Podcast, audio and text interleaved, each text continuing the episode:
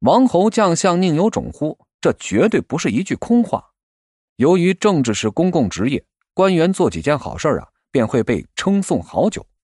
这种荣誉感呀，那不是商人用钱能买到的。而官员呢，又是掌握生杀大权的人物，从而又能让人感到畏惧。荣誉感加畏惧感，便是从政的优越性。学术啊，是拓宽人类知识边界的职业。但凡能在学术上有那么一丢丢的成就，就必然能在史书上留下浓重的一笔。你比如司马迁被汉武帝用了宫刑，他擦掉眼泪写出了《史记》。日后山河破碎，朝代更替，但后世的王侯将相依然是把这《史记》奉为圭臬。提起太史公，都需要顶礼膜拜。司马迁呢，用学术在每个人的心头是开疆拓土，建起了一个。永不破灭的王国。与之相同的呀，还有蔡伦改进造纸术，沈括编撰《梦溪笔谈》，王明阳发展心学。他们呢，都是用学术书写历史，这就是学术的公共属性。如果说官职难以世袭，那么学术就更不能世袭了，因为在所有的职业里，学术更讲究个人的能力与天赋。同样一门知识啊，会就是会，不会他就是不会。所有的世俗关系那都不能替代。学者能留给子弟的只有名声，而且一旦学者有学术上的突破呀，他面临的将是造福全人类呀，这才是无上光荣的大事业。国家和社会怎么可能不尊重学者呢？学者的社会地位怎么可能不高呢？哪怕是现在的商业社会，只要听说谁家孩子考上博士了。那马上就得高看一眼，如果这博士啊将来从事的也是学术工作，那么他将来给孩子传承的资源是不是就是不一样了呀？这么两代人下来，一个书香门第不就出来了？家族原始积累也就算完成了。所以呀，曾国藩等士大夫家族都是学而优则仕，仕而优则学，政治学术两开花。就算家族由于政治斗争而暂时没落。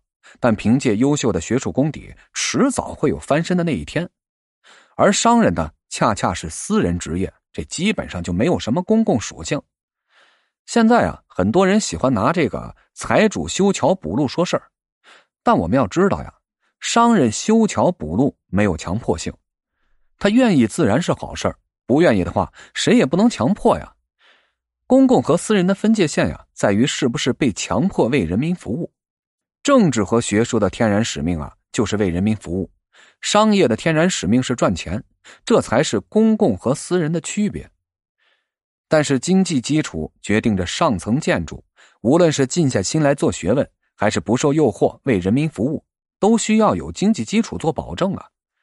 因此呀，在一个家族崛起的路上，一代人做商人努力赚钱，那也是必须要做的事儿。可以说呀。商业是家族崛起的前提，但政治和学术才是根本。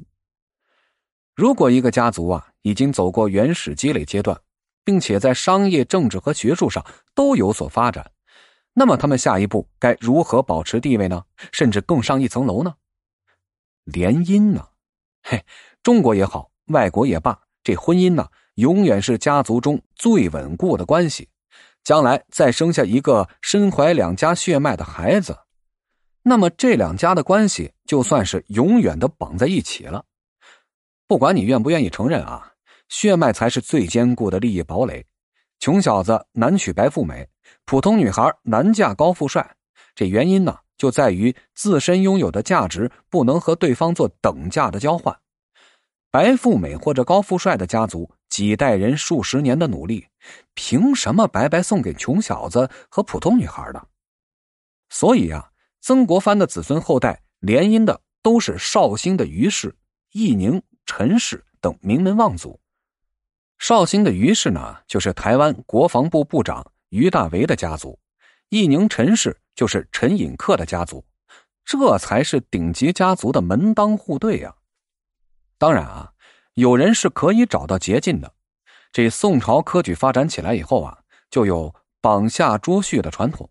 只要你读书好，考中进士，这长得也不是太磕碜啊，就有大家族的管家把你拖回家去，劈头盖脸就问：“相公前途无量，我家小姐待字闺中，敢问相公有意否？”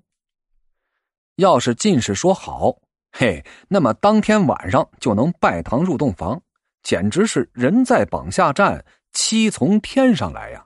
这短短一天时间，前程、老婆都有了。